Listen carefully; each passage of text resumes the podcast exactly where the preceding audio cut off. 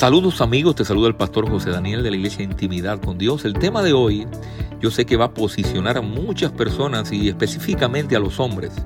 Quiero compartirte el tema inquebrantables en la parte número 2. Sé que este tema te será de bendición, compártelo y sé parte de aquellos que hacen que las cosas sucedan. Que Dios te bendiga. ¿Por qué puse el tema inquebrantable? Porque no hay mayor desgracia para un hombre, para un varón, que pueda ser inquebrantables delante de la presencia de Dios. Cuando tú te conviertes en una persona dura, inquebrantable delante de Dios, donde una palabra no te mueve, donde una canción no te hace adorar, donde un tiempo en la presencia de Dios te hace escapar, te conviertes en una persona inquebrantable.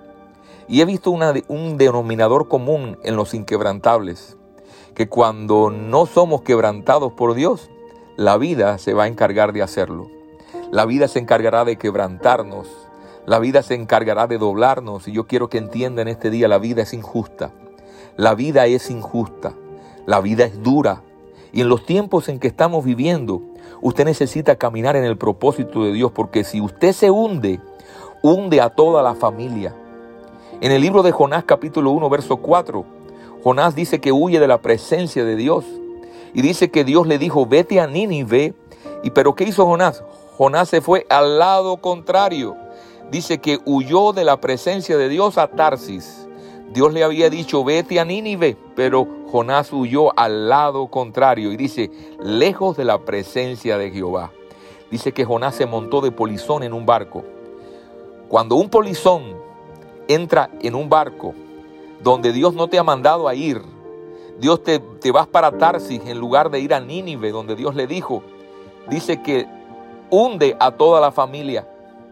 Cuando usted no hace la voluntad de Dios y no camina en el propósito de Dios, no solamente se hunde usted, se hunden los hijos, se hunde el matrimonio, se hunde la familia.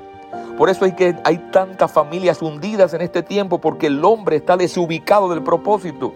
Alguien me dijo una vez, pastor, esto que yo estoy haciendo yo, yo me daño yo solo, yo no le hago daño a nadie con lo que yo hago. Yo le dije, sí le haces daño.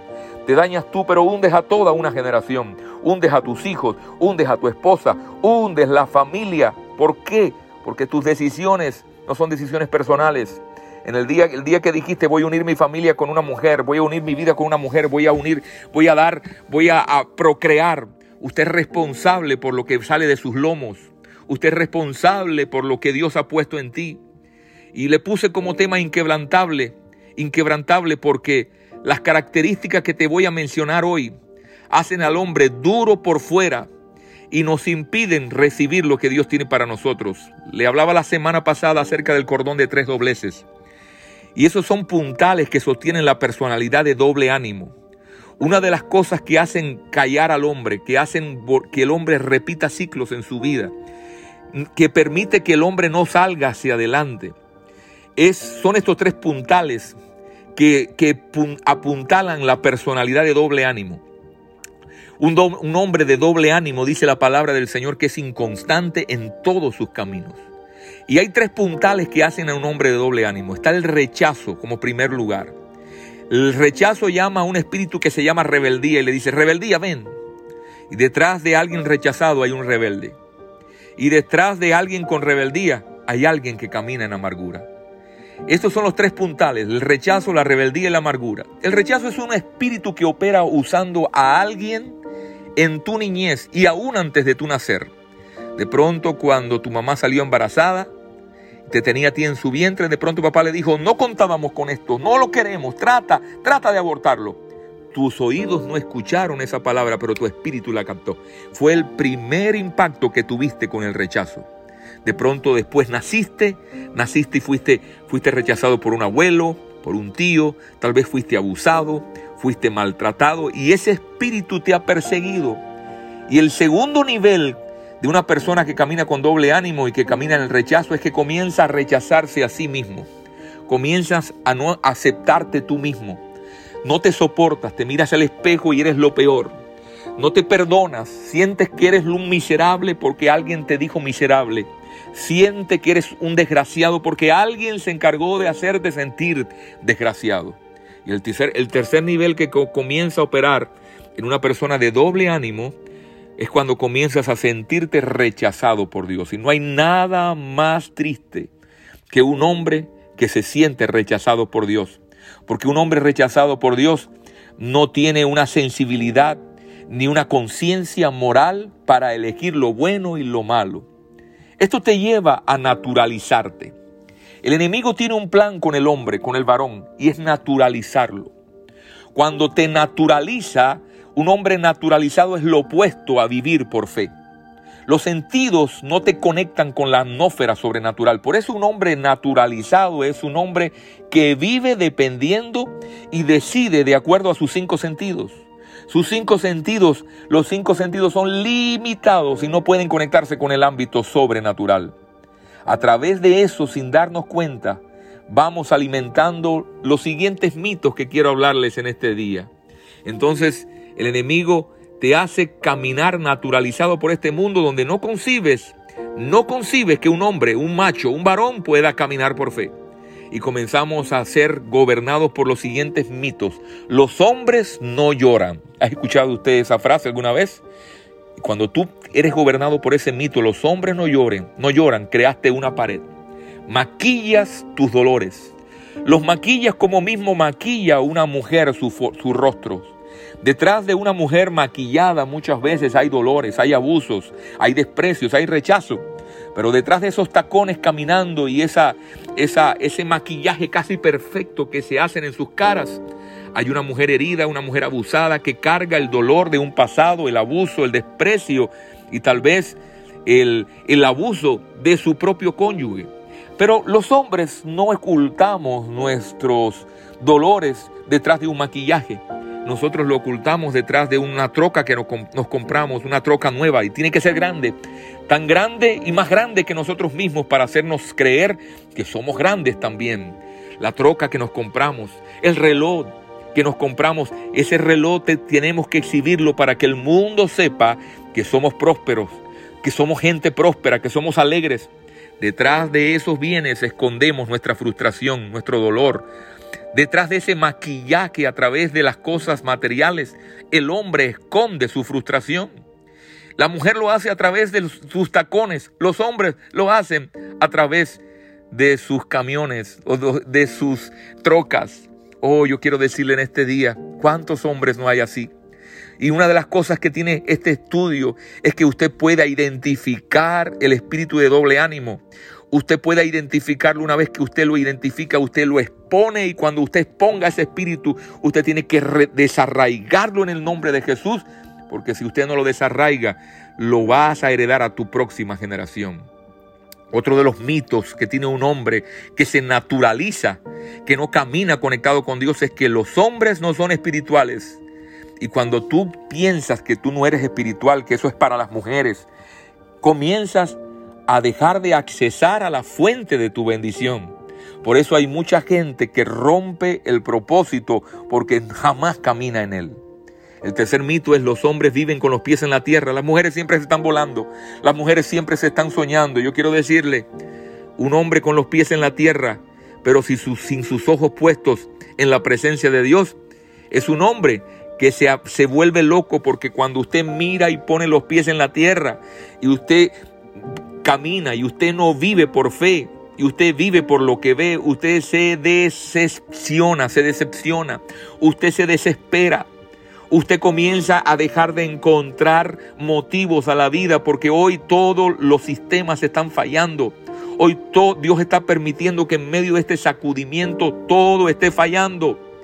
Los demonios se asocian con el espíritu del rechazo, que son los que causan el doble ánimo.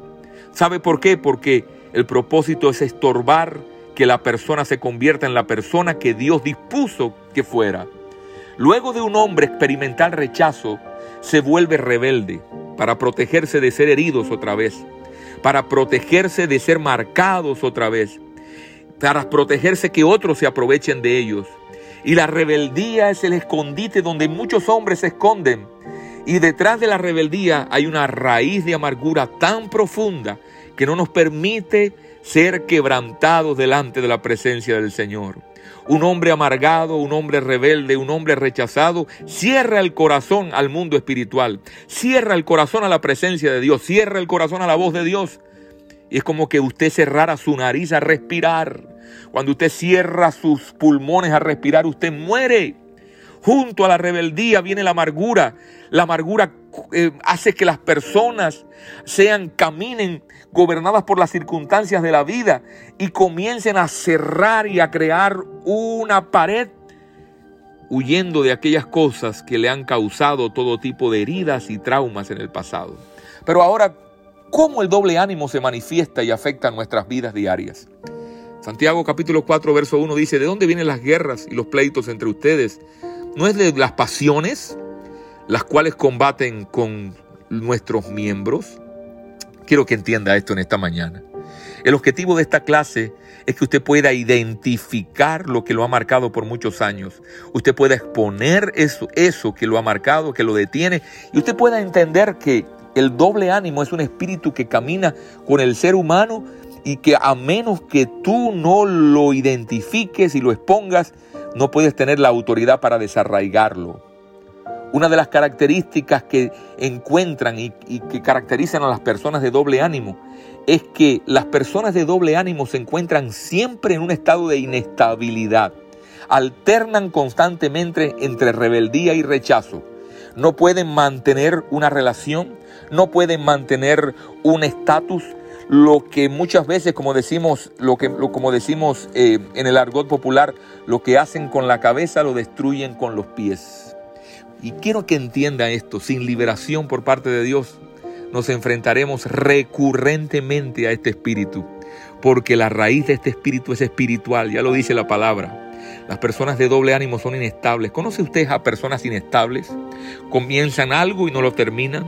Santiago 1.6 dice, pero pida con fe, no dudando nada, porque el que duda es semejante a la onda de la mar que es arrastrada por el viento y echada de una parte a otra. No piense pues que quien tal haga recibirá cosa alguna del Señor.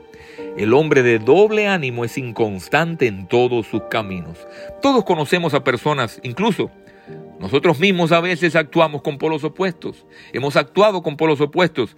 Cuando tú ignoras el proceder y cómo actúa el enemigo, normalmente es ese tipo de creyente que ama a Dios, ama la presencia de Dios, es piadoso, es santo, pero a veces cae en un pecado de perversión moral que tú dices, ¿cómo yo caí hasta aquí?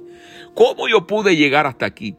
Vemos al ejemplo del rey Saúl. Saúl tenía un espíritu bipolar de doble ánimo. Y cuenta la historia que el rey Saúl por días le pedía a David que viniera a tocar el arpa y a cantarle alabanzas y a cantarle salmos, pero por otros días lo perseguía y lo quería matar. Otro día lo buscaba para asesinarlo. Así es la persona que camina de doble ánimo. Está en la casa un día bien, pero la esposa le teme.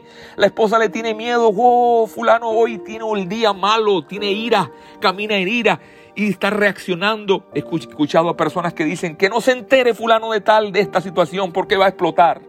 Yo quiero decirte, si tu esposa piensa así de ti, usted tiene que tomar y poner cartas en el asunto. Un día deseas alabar a Dios y otro día te sientes lo más miserable que hay en el mundo. ¿De dónde viene esto? ¿Cuál es la raíz de esto? El doble ánimo. ¿Qué cosa es el doble ánimo? La persona gentil y amable tiene momentos de arrebato y de ira y tú ves que hay dos extremos en, ese, en esa personalidad. Por lo, un día está bien, un día está comiendo tacos por la mañana, está, está compartiendo por la familia, pero en la noche le entra un arrebato de ira, da dos golpes en la mesa, grita, levanta la voz. Parecería como si estuviera tratando con dos personas diferentes. La persona, de, la persona trabajadora y perfeccionista a veces tiene pedidos de apatía y dejadez. Eso es una de las características de la personalidad de doble ánimo. ¿Cuál es la consecuencia de este tipo de personalidad? Mire, el doble ánimo provoca una vida de malas relaciones, porque las relaciones requieren estabilidad y las personas inconstantes tienen dificultades para sostener una relación duradera. Conozco hombres que me dicen, yo no he podido mantener un matrimonio por dos años, por tres años, siempre tengo que cambiar. tengo que estar cambiando. Y es algo que me controla, que es más fuerte que yo, es algo que yo no entiendo por qué sucede. Oh, el espíritu de rechazo ha marcado tu vida y si tú no lo identificas, vas a repetir ese patrón de una manera recurrente. Otra de las consecuencias es afectación sobre las familias y los niños, pues los niños necesitan padres y un hogar estable en donde crecer. Cuando tus hijos te escuchan gritar en la casa, cuando tus hijos te escuchan desesperarte en la casa, hay algo que no está bien y los estás marcando. Otra de las cosas y las consecuencias de una personalidad de doble ánimo es que afecta hasta la iglesia. Porque la iglesia es una agrupación de personas que requieren relaciones sólidas y afectuosas. Cuando hay personas de doble ánimo, un día están bien, otro día están mal. Un día te quitan de amigo y otro día te ponen de amigo. Yo conocí a una persona hace algunos años que en una semana me quiso y me, puso y me quitó de amigo cuatro veces. Y yo siempre lo aceptaba. Pero había una tormenta viral en esa mente. Una mente que tenía una mente, una perturbación grande. Entonces, el doble ánimo afecta sobre todo nuestra relación con Dios. Porque una persona con doble ánimo no se siente aceptada por Dios. Y cuando ora no puedes sentir la presencia de Dios porque te sientes endeudado, te sientes que has cometido demasiados errores como para que Dios te escuche. El conocimiento y el descubrir la raíz de este espíritu constituye la mitad de tu batalla y de tu guerra espiritual ganada. Si usted puede, si usted puede conocer y descubrir la raíz del espíritu de doble ánimo, usted puede tener la mitad de la batalla ganada. Dije la mitad porque la otra mitad está por venir. Otro de los puntos que tiene la persona con doble ánimo son pleitos internos. Las pasiones en nuestro interior pueden estar en guerra. El libro de Santiago dice que quien quiera ser amigo del mundo, dice que se constituye enemigo de Dios. Nadie quiere ser enemigo de Dios. Yo estoy seguro que ninguno de los que me está escuchando quiere ser enemigo de Dios porque usted no puede estar en malas, ni quiere estar en malas con el cocinero. Ser una persona de doble ánimo es tratar de ser espiritual y amar al mundo simultáneamente. Es ir detrás de las pasiones de este mundo, ir detrás de las ataduras, las guerras, los pleitos vienen de las pasiones, las griterías en el hogar, los problemas en la familia vienen de las pasiones que no pueden ser controladas. Cuando detrás de un hombre iracundo, detrás de un hombre agresivo, detrás de un hombre que maltrata a la esposa verbalmente, hay un espíritu de rechazo que se esconde detrás de la ira y del orgullo. Eso no tiene otra explicación, ni esta, esta fórmula no falla. Detrás de un hombre agresivo, iracundo, hay un espíritu de rechazo. Y si usted no lo identifica, usted va a repetir patrones y va a perder el respeto, usted va a perder la influencia y usted va a perder la autoridad en la familia. Entonces quiero hablarles en este día del huracán del espíritu de doble ánimo. ¿Cuál es el huracán categoría 5 con que opera el espíritu de doble ánimo? ¿Sabe cuál es? Se lo voy a decir. Es la concupiscencia. La concupiscencia es una parte de una personalidad de rechazo, la cual causa confusión. ¿Qué cosa es concupiscencia? Es un espíritu mundano donde hay, donde hay eh, deseos desenfrenados, incontrolables, incontrolables, incontrolables por la carnalidad y por el mundo. No se puede controlar. La persona que practica y que vive en concupiscencia es alguien, es alguien que no tiene control de su carne. Es alguien que no tiene control de sus gestos. Es alguien que no tiene control de sus decisiones en el área de la, de la sexualidad, por ejemplo. He visto un denominador común en todos los años que llevo de ministerio y me han tocado lidiar con personas adictas a la pornografía, personas con desórdenes sexuales desordenados, personas que han practicado la prostitución, no solamente en el área de las mujeres, sino de los hombres, porque hay hombres que practican la prostitución también. Y he visto una característica que es el denominador común de este patrón. Detrás de un hombre con desórdenes, con desórdenes incontrolados en el área de la sexualidad y detrás de un hombre pornógrafo hay un denominador común. Es una persona que ha sido rechazada y que tiene doble ánimo. Le pregunto a este tipo de personas, ¿cuál es el momento donde más vulnerable te sientes? Me dicen, todos me contestan con la misma respuesta. Cuando estoy estresado, cuando estoy frustrado, cuando estoy cansado y cuando las cosas me salen mal. En ese momento me refugio en ese lugar para poder sacar un poco del estrés y de la confusión que tengo. ¿Por qué? Porque detrás de esa actitud hay un espíritu y hay una historia de rechazo. Santiago 4:4 dice, oh almas adúlteras, ¿no sabéis que la amistad del mundo es enemistad contra Dios? Cualquiera que se quiera ser amigo del mundo se constituye enemigo de Dios. Esto, se esto habla, cuando habla del mundo, habla de sistema. Es un sistema de pensamientos, es un sistema de prioridades, es, es una cultura que no es la misma cultura que la cultura del reino. ¿Cómo se puede, cómo se puede observar esto eh, más evidentemente en los adolescentes? Voy a hablar a los padres en, esta, en este día. Por lo general los adolescentes que viven y que han sido rechazados y que encaminan en un espíritu de doble ánimo, participan en un estilo de lujuria, de perversión, de drogas, de alcohol, y los padres se encuentran desesperados. ¿Qué voy a hacer con mi hijo para sacarlo de esto? Detrás de esto hay un espíritu de rechazo. Rechazo tal vez por parte de los padres o por parte de personas en el, en el entorno donde se está desarrollando este joven. Algunos signos del espíritu de doble ánimo se pueden ver en las perforaciones de los jóvenes que se hacen en la piel vestimentas, tatuajes. Vivimos en una generación que le es fácil tatuarse. Antes, cuando yo era un niño, quienes se tatuaban eran los presos en la cárcel. Y cuando había alguien que salía a, la calle tatuado, se, sabía, salió de la cárcel. Porque el, tatuarse, eh, hay muchos puntos acerca de esto, pero cuando una persona se tatúa, es una forma de poder llamar la atención y hacer la diferencia de algo que no tiene para que otros vean lo, lo nuevo que tienen. Tal vez los presos en la cárcel se tatuaban porque era la, eh, la energía que tenían que, no, que tenían que dar, que tenían que soltar. Y dice que pasaban su tiempo tatuándose, marcándose el cuerpo. Entonces, una de las, de las características de una persona rechazada es la vestimenta. Jóvenes que se, se visten góticos, esos jóvenes que andan vestidos de una manera punk y góticos, andan que parecen zombies en las calles otra de las características es la adicción a las drogas, tabaquismo, escapadas en la madrugada, falta de respeto a los padres, a la autoridad, blasfemias, estilos de vida alternativos, depresión, tendencia suicida y abstinencia, bulimia, anorexia. Todos estos tipos de patrones, detrás de esto se esconde una personalidad que ha experimentado el rechazo. El rechazo es un espíritu que manda a buscar a otros más es una pandilla, él no viene solo, él después manda a muchos, manda la rebeldía, el orgullo, la soberbia, el desorden sexual y por ahí viene todo tipo de desórdenes en la vida del ser humano. El, número, número, el punto número tres y el último que quiero hablarles de una característica de, de las personas que caminan en doble ánimo es la indecisión. ¿Conoce usted a alguna persona indecisa? La indecisión es uno de los problemas de mayor debilidad en la vida que se construye por medio de las decisiones. Parece una paradoja, pero sí, las decisiones te hacen ser indeciso. ¿Qué decisiones? Decisiones a ser indiferentes en determinado momento y dejar que las cosas pasen.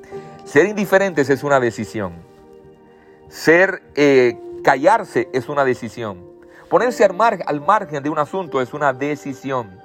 Y la persona indecisa es esa persona que evita tomar decisiones para no poner nada en riesgo. Todo tiene que ser, que ser 100% seguro. Detrás de una persona rechazada es una, y de una persona de doble ánimo el denominador común también es la indecisión. Hoy me levanto entusiasmado porque voy a comenzar un nuevo negocio, pero escuché que el vecino de enfrente me dijo que los tiempos en que estábamos viviendo son tiempos de problemas financieros, son tiempos de crisis, son tiempos y que él no lo va, él no va a abrir el negocio. Entonces usted escuchó al vecino y usted va a decir, yo por si las moscas, por si acaso, yo voy a hacer lo mismo, pero te olvidaste que el, el la cultura, el mover, la atmósfera con que se mueve tu vecino no es la misma tuya, porque tú eres un hijo de Dios. Yo creo profundamente y decididamente que la economía de muchos no será la economía de otros. La economía del mundo no puede ser la economía de los hijos de Dios. He escuchado testimonio tras testimonios en esta pandemia. Como muchos han tenido pérdidas, pero en medio de esas pérdidas Dios le ha dado el doble de lo que habían perdido. ¿Por qué? Porque decidieron tomar decisiones. Decidieron tomar decisiones y valga la redundancia. Cuando tú decides ponerte en movimiento, tú, tú le estás creyendo a Dios. ¿Por qué en estos tiempos yo estoy seguro? Si tú te paralizas como la gente está paralizada, si tú piensas igual que la gente, tú vas a tener los mismos resultados de la gente. De pronto esa palabra te traba. Y esa palabra que te traba te da forma y te conforma a una atmósfera, a un ambiente, a un estilo de vida y un estilo de pensamiento. Así es la gente que camina en indecisiones. Por eso yo estoy seguro, yo estoy seguro, yo estoy seguro que el hombre que agrada a Dios, Dios le da gracia, favor y misericordia independientemente de lo que puede sucederle a otros. La cultura tuya no es la misma cultura del mundo. Las finanzas tuyas no pueden ser las mismas. Usted tiene que creerle a Dios por más.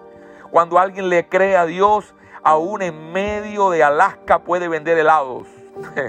Cuando tú le crees a Dios, puedes poner un negocio de helados en la misma esquina del Parque Central de, Alaska, donde está el hielo. Porque la bendición de Dios no depende de las temporadas, la bendición de Dios depende de quien la cargue. Yo quiero decirle en este día que las indecisiones no sean el patrón que te ayude y que te lleven a caminar en este tiempo, varón. Porque si tú eres indeciso, tu esposa también lo será. Tus hijos lo serán y toda la gente que se acerque a ti lo serán igual. Son tiempos de tomar decisiones. Solución para el rechazo. Perdonando a los que te rechazaron. Hay momentos en que vas a tener que traer a tu memoria aquellas personas que te rechazaron, que te hirieron con una palabra. Identifica la palabra que un día te dio forma. Identifica la palabra que un día te dio una, una expectativa de vida y te dio una actitud de vida. Y palabras como eres un miserable, eres un fracasado, eres un desgraciado, no vas a salir adelante. Esas palabras te dieron forma. Y esas palabras sin darte cuenta marcaron, marcaron tu espíritu. Y es por eso que muchas personas caminan con una mentalidad de doble ánimo, por el rechazo. Y usted tiene que identificar esas palabras que te rechazaron, dele rewind a su cassette y vuelva al pasado y diga quiénes fueron las personas que me afectaron a través de una palabra, de un hecho, de algo que sucedió y usted va a perdonar a esas personas. Usted va a decir audiblemente, yo perdono a esa persona. Yo me desligo de toda palabra que un día me ató a esa persona. Hoy yo corto el cordón umbilical con toda palabra que un día le dio forma a mi vida y que salió de la boca de esa persona. Hoy me divorcio. Yo estoy en contra de la palabra del divorcio, pero si hay algo de lo cual usted tiene que divorciarse, son de los pensamientos, las palabras, las, declaraciones que un día alguien te hizo y cargaste con ellas. Y hoy en día te encuentras herido con esa persona, pero, estás atado a esa persona. Hay personas heridas pero siguen atadas a las personas que, te hirieron. Pero cuando tú eres libre, tú vas a cortar con ese cordón umbilical. Segundo, acéptese usted mismo. Usted, usted tiene solución para el rechazo. Tiene que aceptarse a sí mismo. Decir, soy aceptado por Dios. Yo me acepto a mí mismo, me amo a mí mismo. Creo en mí mismo. Creo en Dios, pero creo en lo que Dios depositó en mí para ser una persona de acuerdo a su propósito y caminar y llegar al propósito y al diseño original con que fui diseñado. Cuando usted se, acepta a sí mismo, usted está rompiendo el odio, el desprecio y la apatía que tuvo por usted mismo. Y es una señal del espíritu de doble ánimo. El espíritu de doble ánimo siempre trata de imitar las metas de otros siempre trata de, compararse con otros, pero nunca llega a ser igual a otros, porque no te aceptas a ti mismo. Tú necesitas aceptarte a ti mismo. Y por último, entender que Dios te acepta. Entender que Dios te ama. Una de las cosas que yo luché cuando era adolescente era que Dios, sentirme, sentirme recibido por Dios y amado por Dios. Porque yo veía que otros hacían las cosas bien, pero lo que yo hacía no sentía que estaba bien. Yo sentía que lo hacía a medias, sentía que no era exitoso, sentía que no podía agradar a Dios con lo que yo hacía. Hasta que alguien un día se acercó y me dijo, algo Dios vio en ti que captaste su atención. Y eso que captó la atención de Dios ha hecho que Dios te escoja, que Dios te llame, que Dios te ponga nombre y que estés contado como su remanente. Oh, esa palabra cambiaron mi percepción. cuando alguien me dijo, algo Dios vio en mí que yo ni siquiera he visto. Tú necesitas entender esto. Algo Dios vio en ti que tú ni siquiera has visto, pero eso que Dios vio en ti es lo que lo hace llamarte mi hijo amado, mi hijo aceptado, mi hijo a quien yo amo, a quien yo recibo, a quien yo voy a usar y que solamente estoy esperando que se ponga en mis manos para usarlo. En este día yo voy a orar por personas que van a estar escuchando y yo bendigo la vida de todos los que están escuchando este audio y lo pudieron escuchar hasta el final. Eso es un símbolo y un síntoma de que usted tiene un ánimo definido. Personas que comienzan a escuchar una predicación y no terminan. Personas que comienzan a escuchar un audio y no terminan. Ese es un síndrome de doble ánimo. Si usted comienza a escuchar algo, termínelo, porque Dios tiene algo especial al final, como lo va a tener ahora. Señor, en el nombre de Jesús. Yo bendigo la vida de las personas que hoy están escuchando esta transmisión y yo declaro en el nombre de Jesús que hoy se rompe todo ciclo del pasado, toda palabra de rechazo, toda palabra, Señor, que bajó la autoestima de, de, aquellos hombres que son llamados con propósitos, pero que necesitan ser activados.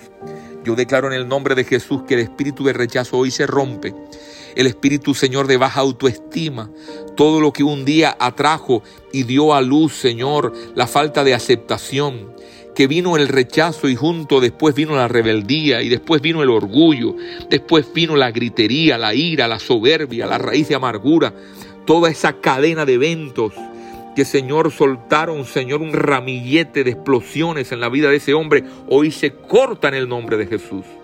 Yo declaro que hoy será tu mejor día porque acabas de identificar lo que por años te controló y por lo que por años creyó que había definido quién tú eras y a dónde vas.